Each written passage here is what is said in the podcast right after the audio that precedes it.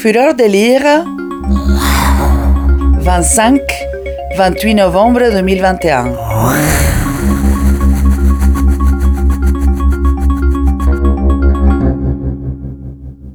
Bonjour Ramaya Teguenier. Bonjour. Pouvez-vous nous dire euh, en quelques mots qui vous êtes?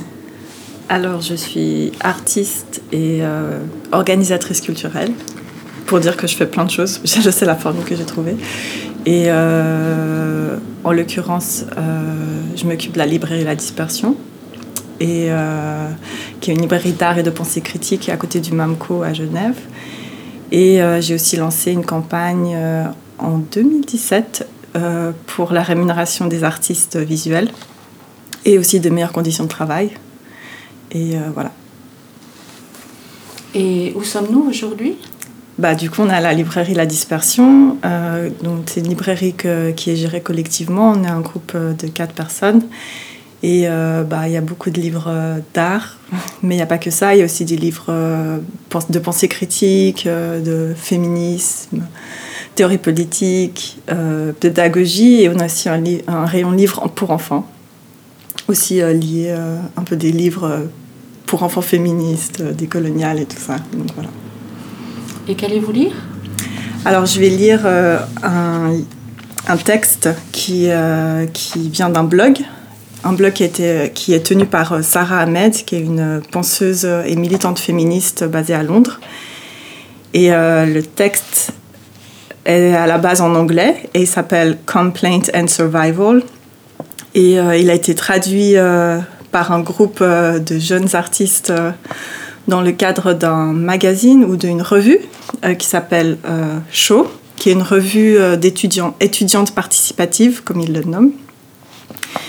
Et euh, voilà, c'est une revue d'étudiants basée à Cergy, l'école de Cergy en banlieue parisienne. Et voilà, du coup, ils ont traduit ce texte, donc ça me permet de pouvoir le lire en français, parce que très peu de textes de Sarah Ahmed euh, sont traduits, enfin même aucun livre, et euh, du coup, c'est vraiment un manquement, et du coup, je pense que c'est pour ça qu'ils ont voulu euh, faire cet effort de traduire collectivement ce texte et de le publier dans leur revue. Voilà. Peut-être nous dire juste un mot de Sarah Ahmed? Bah, en fait, Sarah Ahmed, en tout cas pour moi, c'est c'est pour ça que je voulais lire ce texte. C'est vraiment une, base théorique euh, vraiment, vraiment importante. Du, coup, elle parle beaucoup de plaintes. Enfin, elle est en train de travailler sur tout un. Elle écrit un livre sur, la, sur les plaintes. Et moi, en tant que artiste et en tant que peut-être militante, on peut utiliser ce mot, dans le cadre de la rémunération des artistes, j'ai dû beaucoup me confronter euh, aux institutions pour pouvoir être payé, pour euh, de meilleures conditions de travail. Et du coup, je, je enfin voilà, ça, ça, résonne beaucoup euh, avec euh, toutes mes expériences que j'ai pu avoir ces dernières années pour, par rapport à cette campagne. Voilà. On vous écoute. Voilà.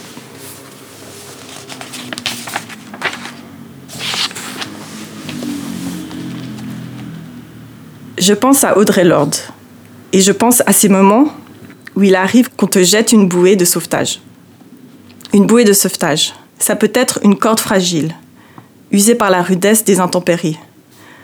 Mais c'est assez, juste assez pour s'en sortir et permettre de survivre à l'expérience traumatisante. Les mots peuvent nous tirer de là.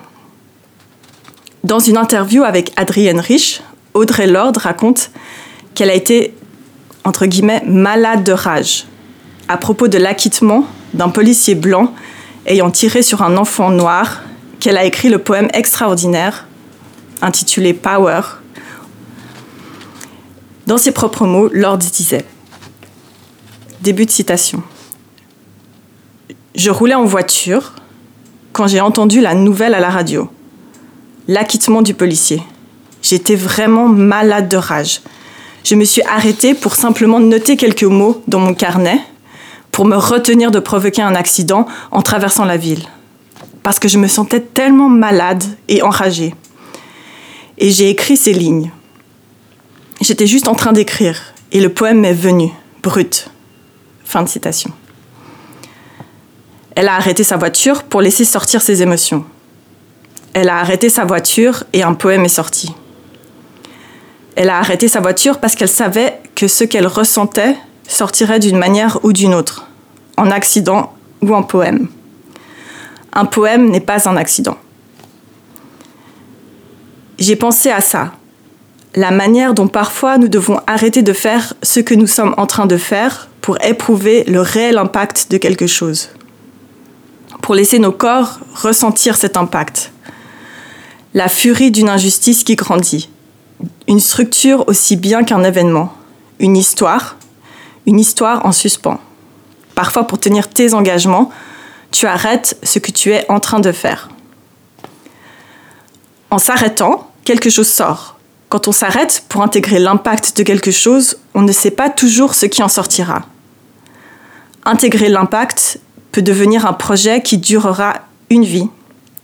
Peut-être que les collectifs s'assemblent pour nous permettre de partager ce travail d'intégration de l'impact de ce qui arrive, de ce qui se brise j'ai réfléchi à ce que cela implique d'arrêter et de commencer, à ce que l'on doit faire pour exprimer la vérité d'une situation. J'ai réfléchi à la plainte et à la survie. J'ai envie de partager quelques citations d'un témoignage qui m'a été donné par une académicienne indigène. Elle parlait de la façon dont le projet de survivre à la violence de l'occupation coloniale l'avait menée à la fois à se plaindre et à ne pas se plaindre. Ces deux actions, se plaindre et ne pas se plaindre, étaient pour elle de l'ordre de la survie. Pas seulement de la sienne, mais aussi celle de sa famille, de son peuple. Elle dit, début de citation, Il est possible que j'ai appris très tôt pour garder mon emploi et m'assurer un revenu stable, je ferais mieux de fermer ma bouche et apprendre à éviter ces conflits pour me protéger et ne pas en parler. Fin de citation. Pour beaucoup, survivre aux institutions requiert d'essayer d'éviter ces conflits. Tu essayes de les éviter en ne parlant pas d'eux. Briser le silence, parler haut, parler fort, peut faire de toi une cible. Pas étonnant que certains refusent de refuser d'être silencieuses. Si ta famille, ton peuple ont été des cibles, il est possible que tu aies envie de te faire discrète, d'être silencieuse, de ne pas te plaindre ou faire quoi que ce soit qui serait reçu comme une plainte. Faire ce que tu peux pour survivre. Faire ce que tu peux pour survivre, survivre à certaines histoires, requiert parfois de ne pas s'en plaindre ou au moins de ne pas exprimer de plainte dans les lieux habituels en remplissant un formulaire ou en partageant publiquement ce que tu penses ou ressens d'une certaine situation. La survie peut être un autre moyen d'exprimer une plainte, de refuser d'acquiescer ou de se soumettre aux demandes d'une situation.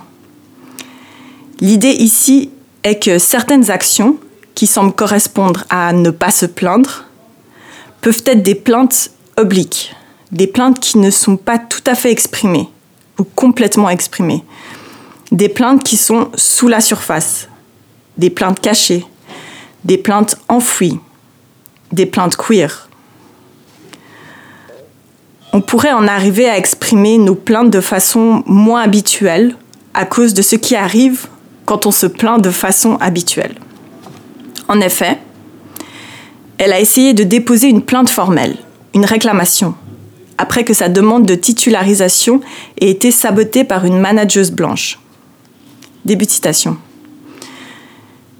J'ai dû lui envoyer un email dont l'objet était noté en lettres capitales et terminé par un point d'exclamation. Mon dernier mail au bout de sept mois. Ceci est une réclamation, ceci est une réclamation. Et son obligation, d'après le processus réglementaire de l'université, l'engageait à donner suite à ma plainte. Elle ne l'a pas fait. Elle n'a pas donné suite à ma plainte. Fin de citation. Une plainte n'a pas de suite parce que celles qui reçoivent la plainte ne lui donnent pas de suite. Cet objet de mail en lettres capitales a beaucoup à nous apprendre sur comment les plaintes ne sont pas entendues. Tu dois crier parce que tu n'es pas entendu. Si tu dois crier parce que tu n'es pas entendu, tu es entendu comme étant en train de crier. Quand les plaintes sont entendues comme des cris, les plaintes ne sont pas entendues. Les murs peuvent être construits par le silence. Les murs peuvent être des conséquences. La façon qu'ont les plaintes de ne pas être entendues réduisent les probabilités des futures plaintes à être entendues. Alors tu deviens usé, abattu par la difficulté à faire passer ta plainte. Pour survivre aux institutions, on a besoin de les transformer. Mais on a encore et toujours besoin de survivre aux institutions qu'on est en train d'essayer de transformer. Quand on te dit tu n'es pas censé être là, que cet endroit n'est pas pour toi, pas pour les gens comme toi, cette université, cette nation, ce quartier, être là peut être une plainte. Être peut être une plainte. Être comme une plainte. Si ne pas te plaindre te donne une meilleure chance d'exister, ne pas se plaindre peut te donner une meilleure chance pour te plaindre. Ça peut être une affaire difficile, la manière dont on survit à certaines structures. On apprend à partager des stratégies de survie.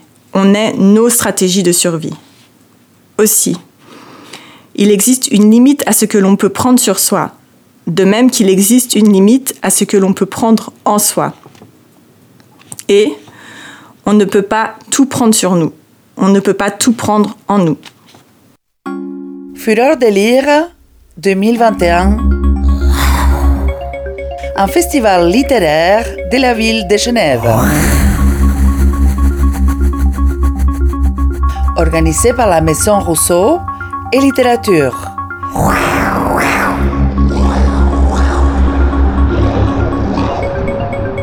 25-28 novembre 2021.